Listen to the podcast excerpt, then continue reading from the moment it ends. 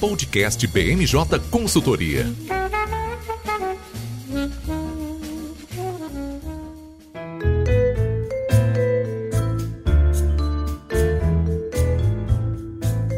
Olá pessoal, tá começando agora mais uma edição do BMJ Podcast. Eu sou o Lucas Fernandes e, como sempre, nós trouxemos um time de especialistas para falar aqui comigo hoje. Vão participar dessa edição o nosso consultor Francisco Dames. Tudo bem, Francisco? E aí, Lucas, tudo bem? Tudo certo. Também aqui com a gente a nossa consultora, Gabriela Santana. Tudo bem, Gabi? Tudo bem, Lucas. Saudade de participar do podcast.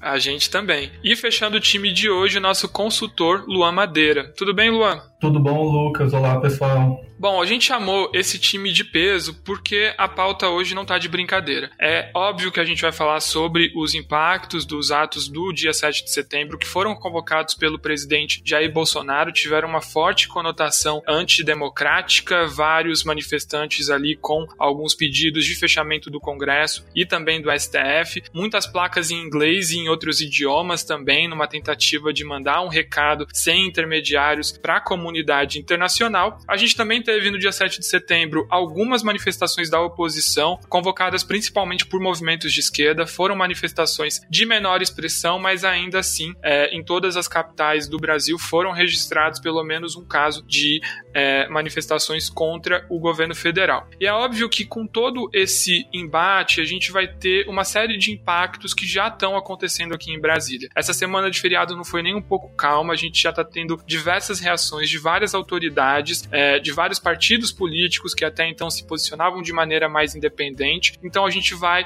é, nessa oportunidade aqui, conversar um pouquinho sobre o, o que deve acontecer daqui para frente em Brasília e no Brasil, né? Quais serão os impactos desse day after.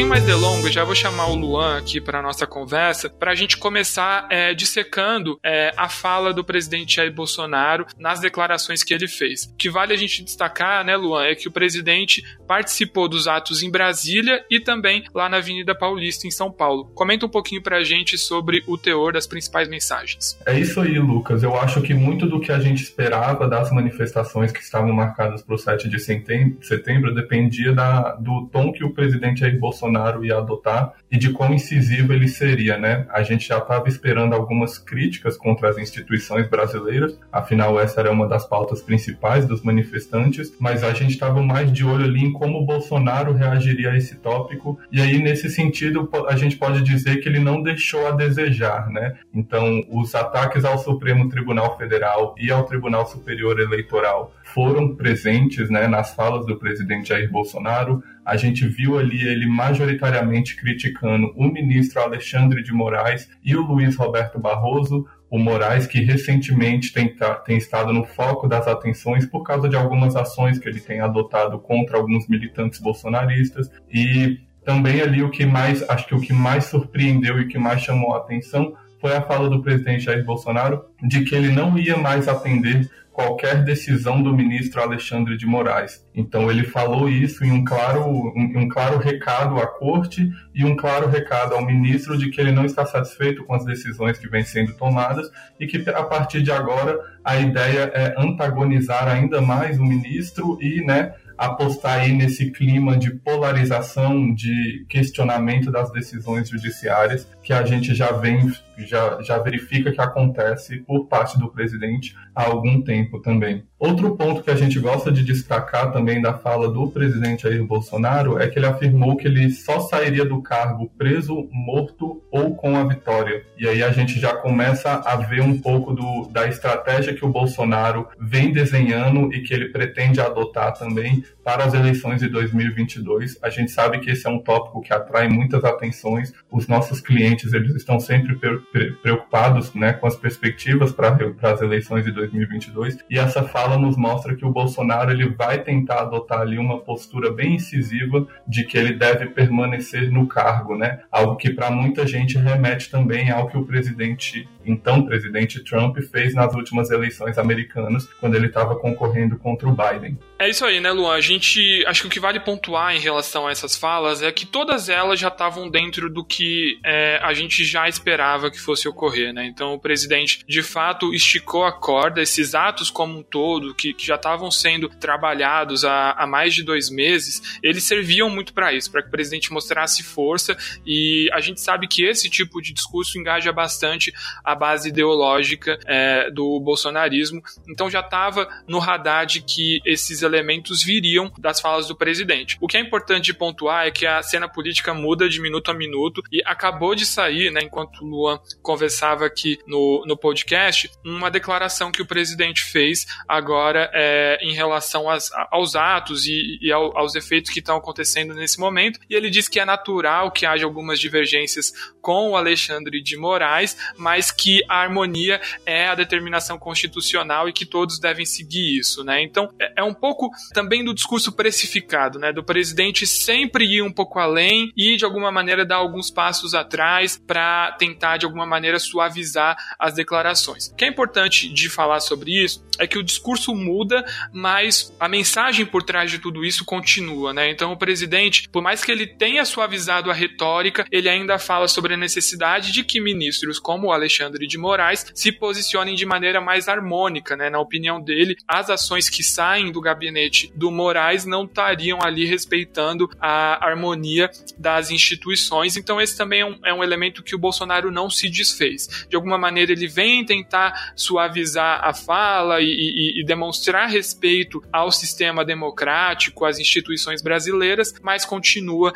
novamente com essas mesmas é, falas que, no fim das contas, têm um objetivo muito parecido. É exatamente isso, Lucas. Eu acho que é um ponto importante da gente ressaltar sempre desse morde-a-sopra do presidente Jair Bolsonaro. Parece que é uma estratégia que ele gosta de adotar. É que a gente tem que sempre avaliar também que parece que existem dois discursos diferentes. Então, quando o presidente Jair Bolsonaro participa dos atos, como os atos do 7 de setembro, é esperado que ele adote discursos mais incisivos, mais críticos, porque é isso que agrada o eleitorado dele que participa desses atos. Então, a participação da população nesses atos foi marcada por críticas ao STF e ao TSE, foi marcada por pedidos de, de aprovação do voto impresso, por qualquer outra pauta. Então, o presidente Jair Bolsonaro, quando ele fala para esse público, ele adota sim uma postura mais crítica contra os outros poderes, e aí é onde a gente vê que surgem as maiores, as maiores divergências entre as instituições brasileiras, onde a gente vê as maiores, as, as críticas mais contundentes sendo feitas, onde a gente vê aí os outros autores políticos reagindo de maneira mais forte também. Por outro lado, a, a publicação dessa nota, ela reforça o que o Bolsonaro também tem em mente que para certos atores políticos ele tem que adotar um discurso um pouco mais comedido. Então, quando ele fala nesse sentido de harmonia dos poderes, de falar que é comum que haja divergências entre o judiciário, o legislativo e o executivo,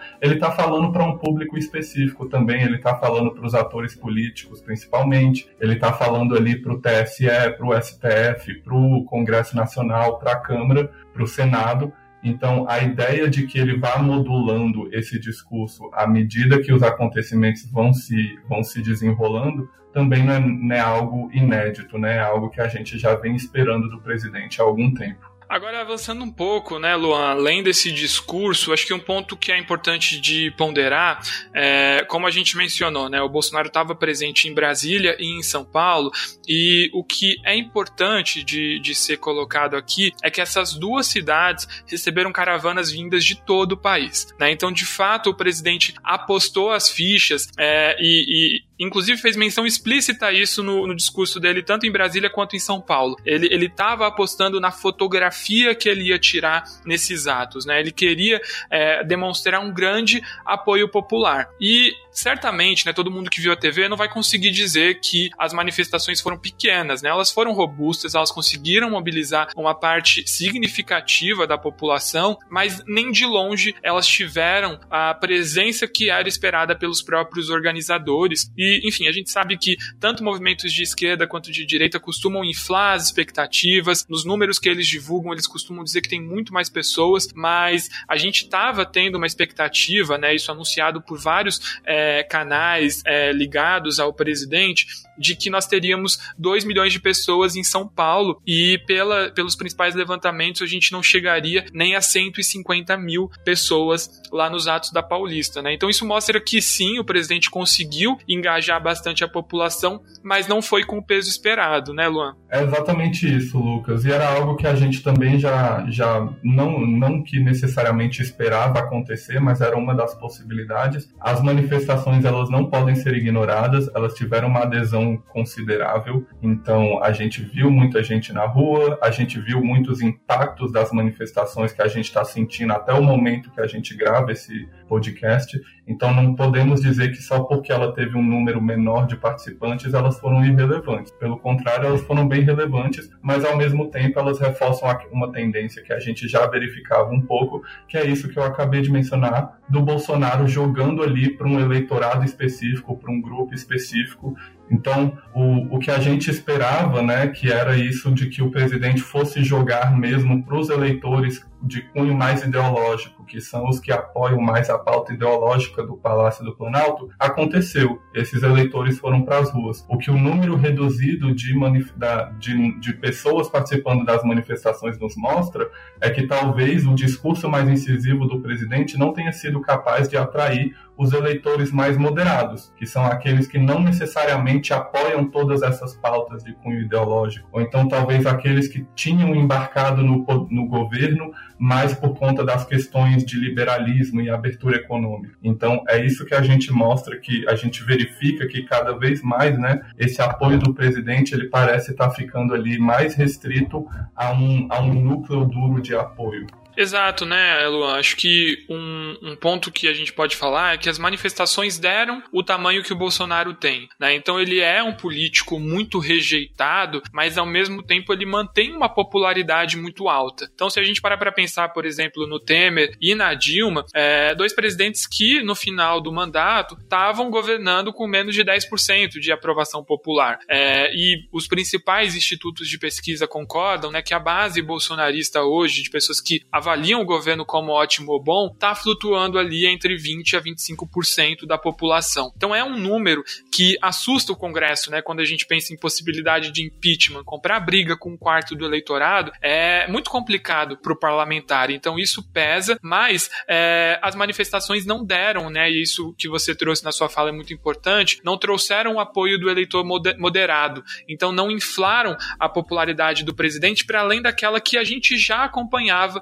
nos é, institutos de pesquisa. Né? Então, essa fotografia do presidente acabou contribuindo para mostrar que o cenário que a gente já tem é, projetado pelas pesquisas não está tão distante assim da realidade. Né? Então, esse é um ponto bem importante de, de se considerar. Outro elemento que também é, chama muita atenção, e aí fazendo principalmente um comparativo em relação a expectativas e o que de fato aconteceu, era que a gente estava recebendo muitas perguntas, muitos questionamentos sobre a possibilidade possibilidade de atos de violência é, generalizados em, em, diversas, em diversas cidades do país e também sobre a possibilidade de ruptura institucional. Os atos eles foram pacíficos, né, o que não tira a, a conotação antidemocrática de uma boa fala da, de uma boa parte das falas, mas foram pacíficos. A gente não teve a adesão de policiais militares na ativa que poderiam de alguma maneira contribuir para que não houvesse uma contenção adequada dos casos de violência e mesmo na, na segunda-feira, dia 6, no, no final da noite, quando a gente viu alguns veículos rompendo o bloqueio que tinha sido feito pela Polícia Militar do DF, esses eventos e esses, esses furos de bloqueio não se repetiram durante o 7 de setembro, quando a população estava de fato nas ruas, então a gente teve a manutenção da disciplina. De uma maneira ou de outra, isso acaba precificando, né? Então, por mais que a gente tenha ali uma série de falas que visem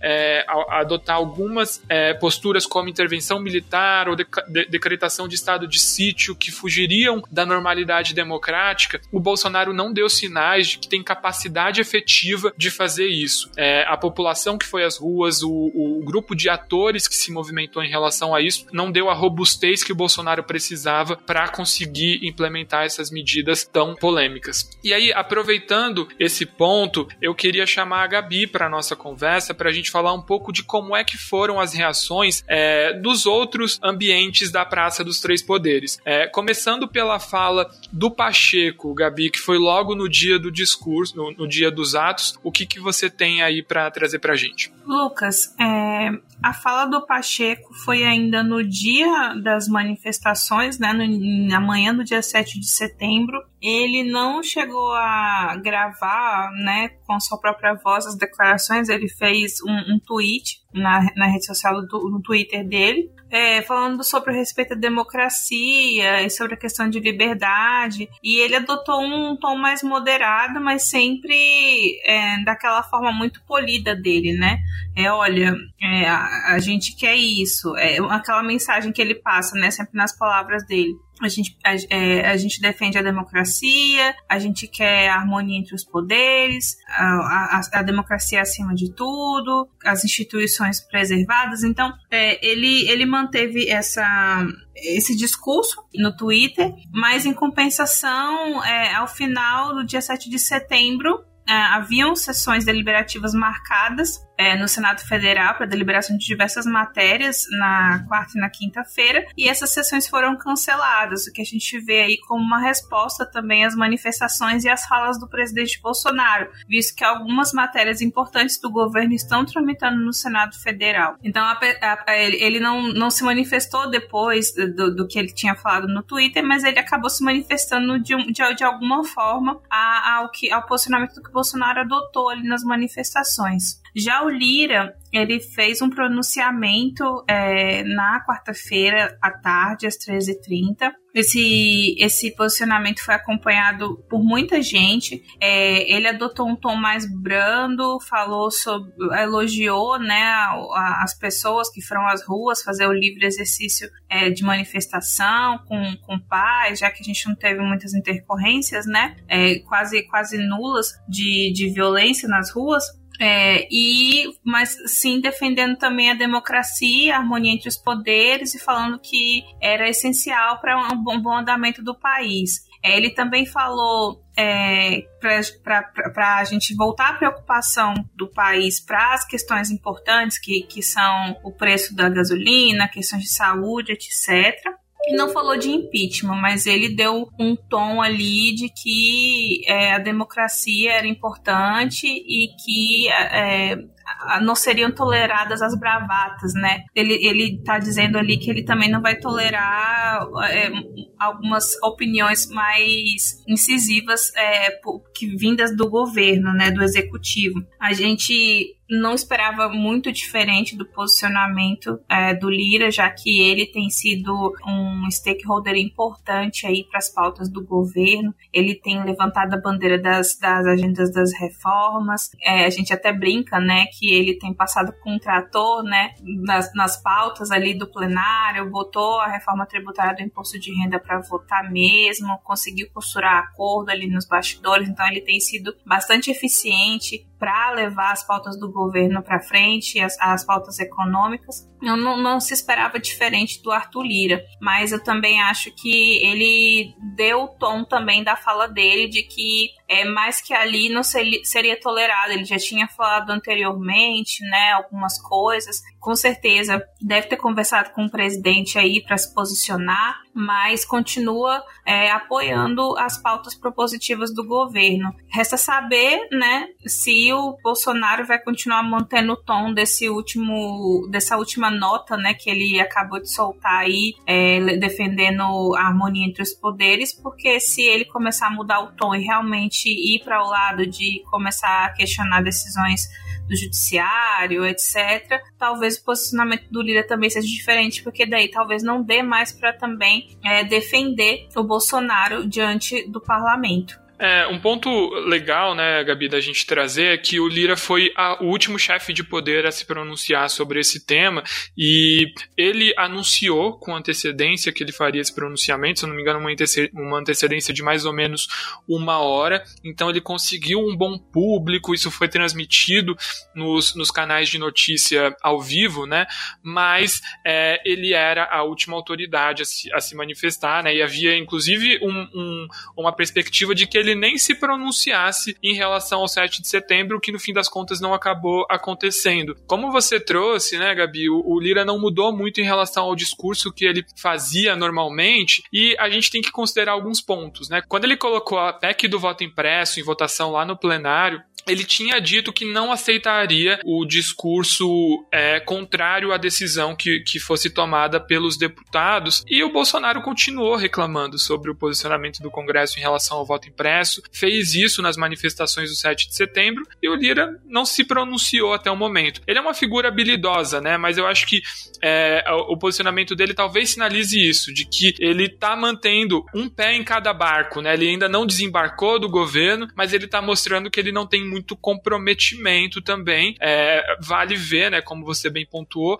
até que ponto isso ocorre. E acho que um ponto também muito interessante para a gente traçar um paralelo entre Câmara e Senado é que o Senado, como você disse, cancelou todas as votações dessa semana, mas o Lira, enquanto a gente está conversando, está aprovando o Código Eleitoral, uma medida mega impopular aí que pode trazer alguns retrocessos muito importantes no quesito de transparência, de punição do caixa 2 e ele não tá nem aí, conseguiu aprovar com quase 400 votos a favor, né? Mostra que, pelo menos na Câmara, foi quase que business as usual, né? A gente não teve votação no plenário na quarta-feira, dia 8, mas na quinta, dia 9, matéria super polêmica e avançando aí sem muita dificuldade, né? Com certeza, Lucas. Voltando à questão da PEC do voto impresso, ele chegou até a citar no discurso dele que era uma questão já superada, mas ele realmente não adentrou, né? Talvez para um outro líder, para um outro presidente da Câmara que fosse mais oposicionista ao Poder Executivo, isso poderia ser encarado como uma ofensa, né? Já que a posição do Lira ali é bastante importante também de defesa do Poder Legislativo. Mas ele realmente foi, foi muito sutil na hora que ele falou sobre isso, ele não deixou de comentar esse assunto, mas também falou de uma forma muito branda. Sim, é, sobre a questão do código eleitoral, ele inclusive dizem que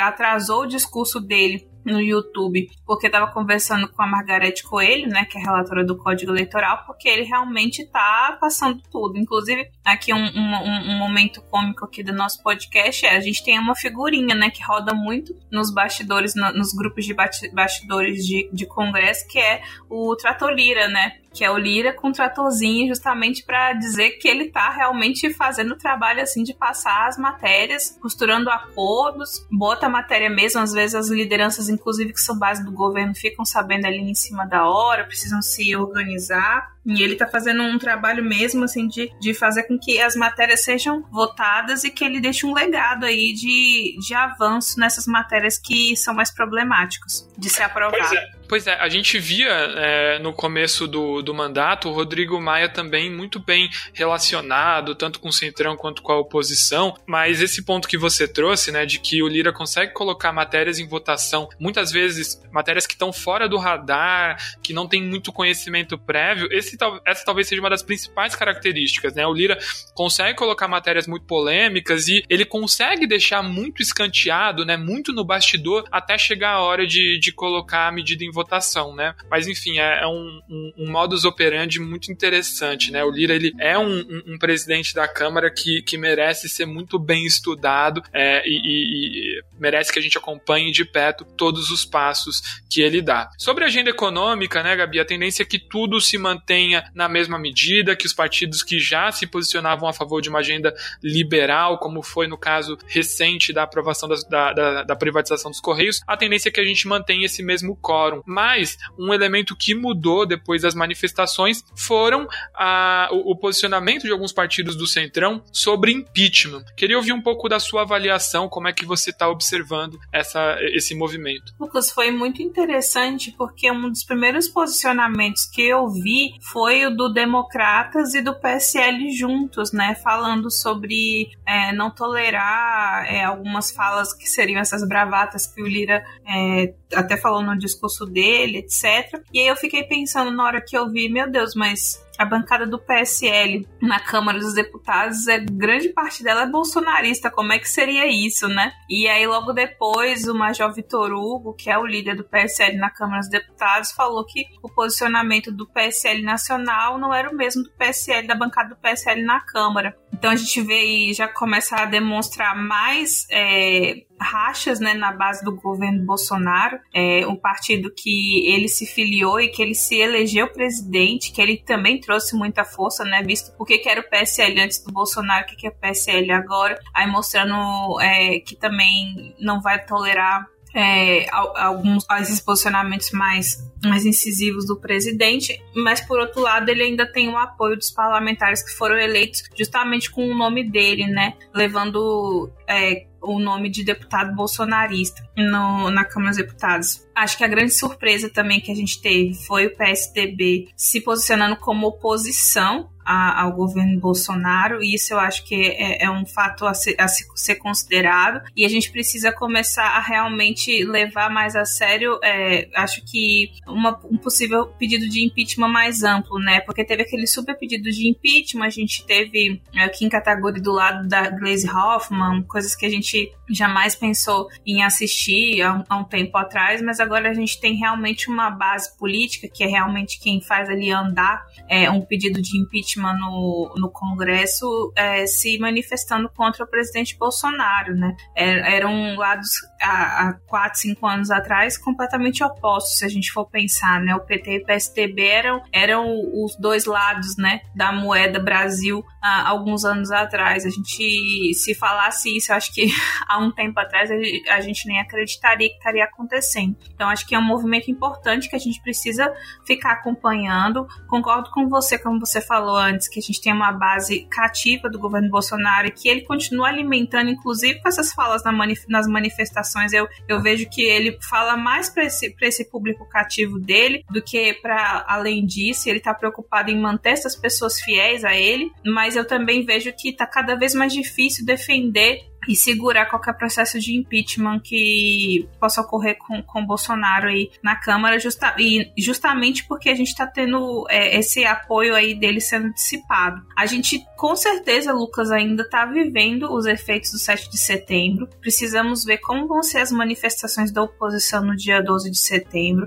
Acredito que não vão ser tão grandes é, justamente porque também os partidos de oposição têm essa questão mais forte com a questão da saúde, né? Muita gente não vai às ruas por conta do Covid-19, mas a gente ainda, eu acho que a gente ainda vai ver alguns desdobramentos acontecendo e que vão, vão poder falar um pouco mais, né, pra gente, pra gente ter um termômetro de como é que os partidos vão se posicionar. Mas certamente o Bolsonaro perdeu muito apoio nesse, nesse 7 de setembro. Não à toa ele soltou essa nota, né, tentando dar um, um tom mais moderador aí da parte dele, dizendo que ele fala algumas coisas no calor do momento. Então isso mostra também ele voltando atrás em algumas coisas que ele tem falado, porque acho que é um próprio reconhecimento de que ele pesou a mão nas declarações. É, né, Gabi? O Bolsonaro recua muito, né? Mas ele consegue a frase para mostrar para o eleitor mais cativo, né? Então, é, essa nota, é, por exemplo, que, que veio a público agora, enquanto a gente está gravando o podcast, saiu aqui por escrito, né? Mas o, o vídeo do Bolsonaro continua circulando. Então, ele é muito habilidoso nisso, né? Ele endurece o tom com a base e, e é, esse ponto que você trouxe é muito relevante. Ele está pregando para convertido. O jogo do Bolsonaro nesse momento é chegar no segundo turno, 20% de apoio popular consegue levar o Bolsonaro para o segundo turno,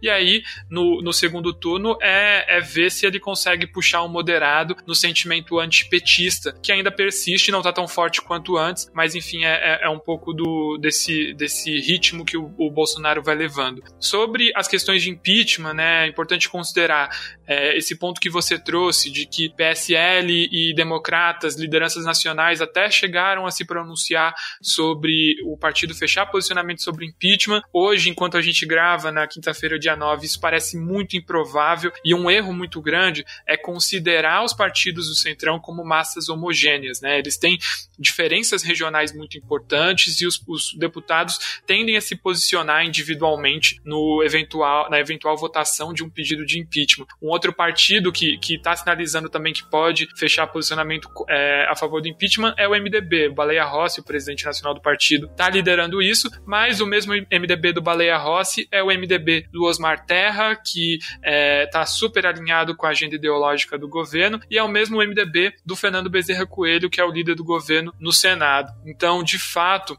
a gente, a gente tem que considerar esses partidos como massas que não são coesas e que não vão votar de maneira unificada num pedido de impeachment. Por isso que a gente avalia ainda que o, o se um pedido fosse colocado em votação hoje, muito provavelmente o Bolsonaro não teria, o, o, os deputados não teriam votos suficientes para empichar o Bolsonaro e a gente sabe que o Lira não vai colocar nenhum pedido que ele saiba que vai ser derrotado, porque isso só o enfraqueceria. Mais um elemento para a gente manter no radar e que me leva para nossa próxima pauta tem a ver com o judiciário. Então, o plenário virtual tem até o dia 17 de setembro para se manifestar sobre um pedido do Kim Kataguiri que pede que o, o, o STF determine um prazo para que o Arthur Lira faça a abertura dos pedidos de impeachment que chegaram contra o Bolsonaro. Até o momento são mais de 130 pedidos que estão na gaveta do Lira. Então, essa, essa decisão do STF pode dar uma embaralhada no jogo, mesmo que o ambiente político do Congresso ainda não seja o mais favorável do mundo em relação ao impeachment do Bolsonaro. Bolsonaro. E aí eu queria chamar o Luan para nossa conversa, porque por conta dos atos, uma série de crimes é, que o Bolsonaro poderia ter cometido passaram a ser ventilados pela mídia. Antes de te passar a palavra, Luan, só queria falar bem brevemente que as declarações do Luiz Fux, o, o presidente do STF, e do Luiz Roberto Barroso, o presidente do TSE, foram muito mais duras que as manifestações dos chefes do legislativo, reforçando essa tendência de que o STF não está nem nem um pouco confortável com essas críticas que tem sofrido nesse momento. É, com certeza, Lucas, a questão dos possíveis crimes que podem ter sido cometidos pelo presidente Jair Bolsonaro vão ficar aí né, no, no noticiário e no imaginário da, da população brasileira por um tempinho, pelo menos. Eu acho que são dois os principais que eu gostaria de destacar, e aí você pode complementar também, mas acho que o primeiro e o, e o que, que a gente tem ouvido um pouco sobre é a questão de campanha antecipada e uso indevido de dinheiro público. Então, né, é um tema que tem sido tocado muito. Supostamente, o presidente Jair Bolsonaro, nos atos de 7 de setembro, pode ter se valido de dinheiro público e, do, e dos eventos para fazer campanha, campanha política antecipada. E aí é importante a gente ressaltar que recentemente o TSE tem adotado uma postura muito mais rigorosa no julgamento desse tipo de caso, né? Antes era necessário que o pleiteante, que o político fizesse um pedido aberto, né, expresso por votos, e hoje em dia não, isso não é mais necessário, né? É apenas uma leve expressão, algo que dê a entender que o, que o, que o, que o político está pedindo votos ou que está fazendo algum tipo de campanha eleitoral, é, já é o suficiente para o tribunal é, argumentar que existiu sim a prática desse crime. Então, como, no, como o Bolsonaro tem essa tendência a adotar um, um, um discurso muito eleitoreiro mesmo, algo muito voltado para as eleições. A gente sabe que é um tema que não sai da cabeça dele. Ele fala constantemente sobre as eleições. Como a gente falou recentemente, o presidente, né, aludindo às eleições de 2022, ele falou que só tem três futuros possíveis, né, a prisão, a morte ou a vitória. Então tudo isso indica que sim, ele estava pensando no tema. Então é um tema, é, é um tópico, né, uma possibilidade de crime que aí que a gente vai ter que ficar monitorando nos próximos dias também. Exato, né? A gente vê esse movimento. E como, como a gente já conversou aqui, né? O, o Bolsonaro segue sendo um, um, político que tem uma base de apoio muito coesa. Então, é, por mais que a gente tenha o judiciário de má vontade, Bolsonaro, comprar a briga e declarar inelegibilidade por conta de campanha antecipada, me parece um cenário um pouco extremo, mas esse novo entendimento do TSE pode é, acabar trazendo um, um temor para políticos que não têm tanta bala na agulha é, a não participar desse tipo de ato. É, não dá para dizer que o único objetivo era eleitoral, né? O Bolsonaro está nesse momento passando por uma situação muito delicada, ele precisava demonstrar popularidade para conseguir ter o seu poder de barganha é, aumentado, mas é, não dá para retirar também a conotação eleitoral desse tipo de ato. Então, são entendimentos possíveis e quando a gente é, sai do TSE e pensa nos TRS, que são onde os, os pré-candidatos a deputado federal, estadual vão ser julgados, aí sim a gente tem uma série de juízos que podem é, acabar trazendo ali penalidades para é, políticos mais bolsonaristas. Um outro elemento são os crimes, são as investigações contra os filhos do presidente. Elas estão avançando é, com muita celeridade e a gente vê várias esferas judiciais se mobilizando em relação a isso. Então a gente tem decisão se o Flávio Bolsonaro vai ou não ser julgado em Brasília, no STF, em relação aos crimes que ele supostamente havia cometido enquanto deputado estadual no Rio de Janeiro. Mas a gente tem, por exemplo, a Justiça do Rio também avançando a passos largos com julgamentos sobre o Carlos Bolsonaro. E no caso do Carlos Bolsonaro, que é vereador, ele não tem nem argumento para tentar pedir o foro privilegiado. Então o processo fica lá no Rio de Janeiro também com uma tendência muito negativa para ele. E só não queria deixar é, terminar essa parte de é, judiciário e possíveis crimes sem mencionar o papel do Augusto Aras. Na oportunidade em que o Fux fez críticas ao presidente, o Augusto Aras também fez uma fala um pouco mais moderada, mais próxima da linha do Pacheco e do Lira, mas ainda assim trouxe algumas críticas. O Aras já está com o cargo garantido até 2023, ou seja, não precisa mais se fiar no Bolsonaro para ser reconduzido à PGR, então a gente pode ver um comportamento um pouquinho mais autônomo daqui para frente, com a ressalva de que a gente ainda tem a vaga do STF em aberta. O André Mendonça está tendo muita dificuldade de conseguir a maioria dos senadores e o Aras não abandonou a campanha para ir para o STF. Então pode ser que a gente veja um Aras um pouquinho mais comedido, tentando a vaga no STF, mas uma vez que ela for fechada, que a gente já tiver a decisão sobre isso, aí sim a gente pode ver um Aras mais autônomo, sobretudo se ele entender que o Bolsonaro não vai ser reeleito em 2022. É isso aí, Lucas. E acho que só um ponto a mais que a gente vai ter que monitorar também, ficar de olho, partiu do próprio Fux, né, no recado que ele deu ao Bolsonaro, como você mencionou mais cedo, ele adotou uma postura muito mais crítica ao presidente, né, ele foi mais incisivo em suas palavras, e durante o discurso dele ele deixou claro que caso o presidente Jair Bolsonaro é, escolha mesmo desrespeitar as decisões judiciais, seja de qual for o ministro do STF, ele vai estar incorrendo em crime de responsabilidade, que aí novamente abre né, as portas para um possível pedido de impeachment. Então, o, o, o Fux, ao fazer esse discurso, ele passa uma, um recado muito grande para o Bolsonaro de que talvez ele não vai conseguir cumprir com a promessa que ele fez de desrespeitar as decisões do Alexandre de Moraes com tanta facilidade assim e né, fecha ali o, o, o, posicionamento do STF como uma casa que né, no fim das contas vai acabar prezando por proteger ali os seus pares, os seus ministros, etc. Um movimento também que, que não é tão surpreendente assim, é algo que a gente já espera partindo da, da corte. É isso aí, né, Luan? E enquanto a gente estava conversando, como eu mencionei mais cedo, saiu uma nota do Bolsonaro e agora uma nova manifestação do Rodrigo Pacheco. E aí, Gabi, ele manteve o tom, deu uma engrossada, como é que foi? É, Lucas, enquanto é, a gente estava ouvindo aqui o Luan falando, eu aproveitei dar uma olhadinha nas redes sociais e também vi que o pessoal está comentando muito que quem articulou a nota do Bolsonaro foi o Temer, né? Então, foi, é interessante a gente saber dessa movimentação também. A gente teve também uma recuperação da Bolsa de Valores depois da, da publicação da nota do Bolsonaro. E aí a, a, o Pacheco ele se posiciona diante dessa nota do Bolsonaro, né? Ele falou, falou muito, mas não falou muita coisa, sabe? Ele fala sobre é, a fala do a parte que o Bolsonaro fala sobre é, respeito às instituições e à harmonia dos poderes, mas ele disse que não é bem o que o, o, o o povo deseja, que ele é, quer que as, as, instituições sejam respeitadas, mas que haja trabalho árduo, e é isso que ele defende. Então ele acaba se colocando aí também, é, de certa forma, é, discordando das palavras de Bolsonaro, mesmo elas vindo aí nesse tom mais brando, ele dando esse, esse, esse passo atrás no discurso mais incisivo que ele adotou no dia 7 de setembro. É, como a gente comentou aqui durante o podcast, a gente ainda está vivendo os desdobramentos né, do dia 7 de setembro. Acho que muitas águas ainda vão rolar. Talvez semana que vem a gente ainda tenha papo para conversar sobre isso. Também tem a questão dos caminhoneiros, né, que o Francisco vai falar aqui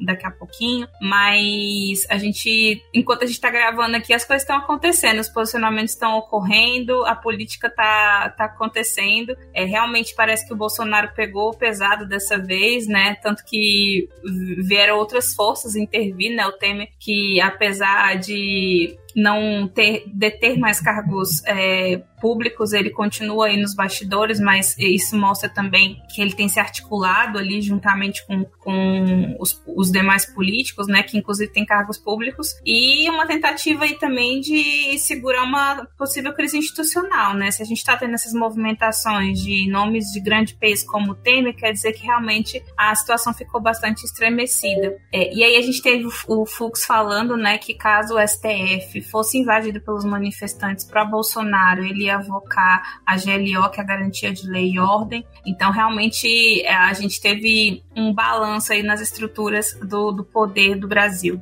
Pois é, né? O Fux ia avocar a GLO, eu queria ver o que o Bolsonaro ia fazer e como é que as Forças Armadas iam se comportar. Mas um ponto importante é que na política não acaba nem quando termina, né? Então a gente já tem o 12 de setembro, que vai, vão ser as manifestações da centro-direita, né? Então MBL vem pra rua, movimentos é, mais relacionados a esse segmento que vão sair contra o Bolsonaro. E no dia 18 a gente deve ter manifestações da esquerda e da centro-esquerda. Então a, a política não vai parar de nos surpreender tão cedo. E a deixa que a Gabi trouxe sobre o Temer foi muito providencial, porque me dá a justificativa para chamar o Francisco aqui para nossa conversa, porque Francisco, você estava quietinho no começo da conversa porque você estava lançando material sobre as paralisações dos caminhoneiros, mas queria te ouvir, né? Mais uma vez, o Bolsonaro tendo que lidar com uma crise fabricada, né? No, nesse caso, foram alguns bloqueios que aconteceram em algumas regiões do país. Comenta um pouco pra gente como é que é, qual foi a força desse movimento. Olha, Lucas, eu acho que nem o próprio Bolsonaro esperava isso, viu? Porque estava todo mundo muito cético quanto à real abrangência dessa mobilização, porque as principais lideranças de 2018 e as entidades também, elas não manifestaram apoio, pelo contrário, eles rechaçaram qualquer possibilidade de paralisação que iria prejudicar o setor, iria prejudicar a imagem do caminhoneiro perante a sociedade. E a gente está vendo que realmente tem, tem prejudicado. É, diferentemente de, das demais ocasiões, a, a paralisação dessa vez tem um cunho exclusivamente político e com pautas bem, bem infactíveis. Né? Eles pedem a, a, destituição de ministros do Supremo Tribunal Federal, eles pedem a, a, a votação do, do, do, voto, aprovação do voto impresso, e a gente sabe que essa, esse tipo de pauta ela tem muito pouca chance de se concretizar. Então, isso por si só já afastou muito muitos caminhoneiros de aderir a uma eventual paralisação é, porque existem dentro da própria categoria caminhoneiros que não são simpáticos ao governo, é, embora seja a minoria. Mas dentro do, dos próprios simpatizantes, dentro da categoria dos caminhoneiros, existiam aqueles que apoiam o presidente Bolsonaro, mas afastavam também essa probabilidade de greve. E, e, e isso, é, então, acabou que pegou de certa surpresa a, essa extensão que se tomou a, a paralisação.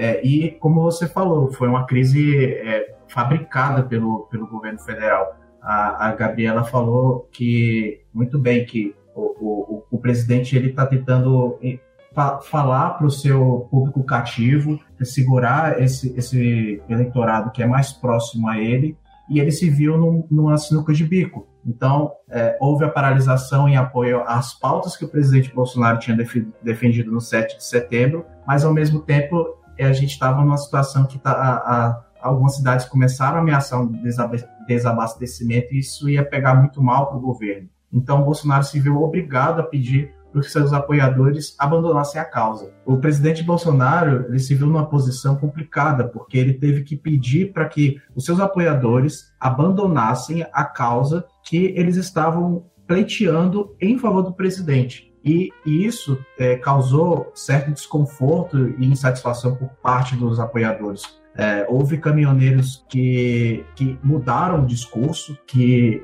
na verdade, a, a, paralisação agora não seria mais por conta do presidente Bolsonaro, mas sim pelo Brasil, porque a, a liberdade estava sendo ameaçada. É, enfim, mas é, a parte, a maioria do, do, do, movimento ainda segue muito, muito próximo ao governo, então a, o, o cenário que se desenha é que haja mesmo esse esvaziamento da, da manifestação por conta do pedido do presidente da, da República. O ministro Tarcísio também deve fazer essa negociação. Ele tem muita proximidade com, com os caminhoneiros, ele sempre se gaba de ter o próprio contato pessoal de diversas lideranças. Isso também pode corroborar para desmobilizar essas paralisações. E essa paralisação não é benéfica para o governo, porque é, em meio, como vocês estão falando, Bolsonaro está em meio a uma crise institucional, é, existe existem uma, uma rejeição muito grande do presidente, então a, uma paralisação com cunho político governista nesse momento, causando desabastecimento, não vai não vai deixar o eleitorado feliz. Exato, né, Chico? Acho que é importante a gente considerar alguns pontos, né? Não dá para falar de caminhoneiro sem a gente fazer um recuo e, é, de alguma maneira, explicitar que é uma categoria com lideranças muito pulverizadas, né? Então a gente não tem uma única pessoa que fala em nome de todo o setor e isso dificulta muito negociações com a categoria. Ela mudou bastante o ambiente desde que a gente teve a última paralisação de 2018. Então, uma série de é, setores da economia passaram a contar com frota própria. Isso diminuiu muito o, a participação dos caminhoneiros autônomos na economia, o que faz com que esse movimento naturalmente já perca um pouco da força, né? Porque são só os autônomos que conseguem aderir a esse tipo de paralisação. Aqueles que são contratados por alguma empresa não têm condições de entrar, aderir a esse tipo de movimento grevista, né? E mesmo no, no, no pior momento, logo depois das manifestações manifestações, nós não chegamos nem perto, né, Chico, de ter um cenário parecido com 2018. Então, de fato, é, como você trouxe, as pautas que, que foram utilizadas para a convocação dos caminhoneiros foram basicamente ideológicas e a gente não teve ali algumas demandas muito sensíveis para a categoria, né, como a, o, o, aumento da fiscalização da tabela de fretes ou a, a diminuição do valor do óleo diesel.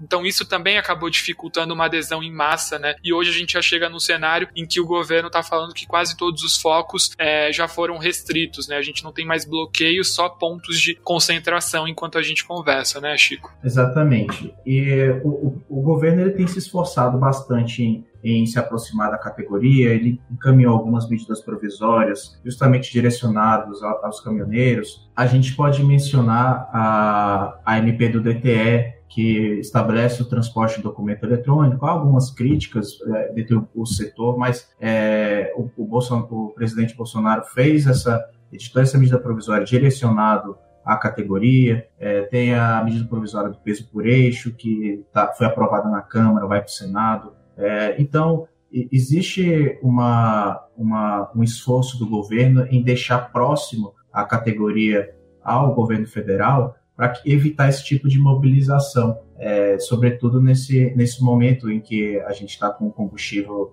é, numa alta, existe, existem conversas para possíveis paralisações, e dessa vez não, não é, voltadas a, a, ao cunho político, mas sim pelo preço dos combustíveis, mas a, em algo muito embrionário. E é como você falou, são, são lideranças muito pulverizadas, é, existem, existem diversas opiniões a respeito, se paralisa, se não paralisa. É, então, por ter tantas lideranças, o governo fica até é, com dificuldade em direcionar com quem eles têm que conversar. Então, a, é, esse assunto é, é, muito importante, a gente sempre está tá acompanhando de perto, mas o governo também tem essa ciência e é por isso que eles têm se esforçado tanto em ficar próximo à categoria. É, e só para a gente fechar, né, Chico, como você trouxe, o presidente teve que recuar, enviou um áudio, é, os próprios caminhoneiros que estavam nos bloqueios não acreditaram que era o presidente, Tarcísio teve, que vir a público para falar sobre isso, e o Tarcísio é um personagem muito interessante, né, porque começou o governo com uma figura técnica e hoje está num, num, ritmo muito político. É, vale destacar que o Bolsonaro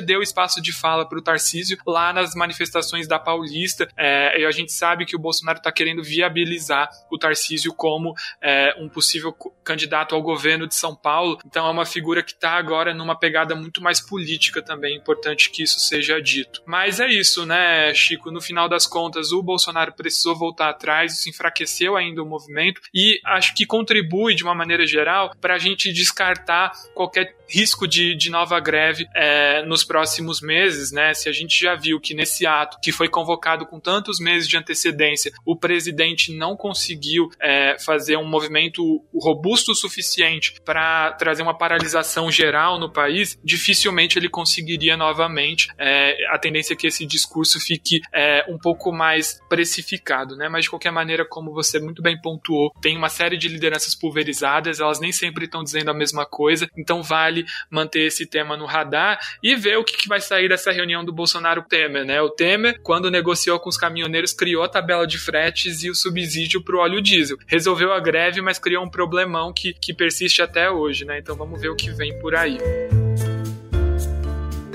Bom, pessoal, com isso eu encerro o episódio de hoje. Queria agradecer demais a participação do Francisco, da Gabriela e do Luan aqui comigo hoje e convidar a todos vocês que nos ouviram até agora a seguir a BMJ nas redes sociais. Até a próxima. Podcast BMJ Consultoria. Não deixe de acompanhar a BMJ em nosso site www.bmj.com.br e em nossas redes sociais.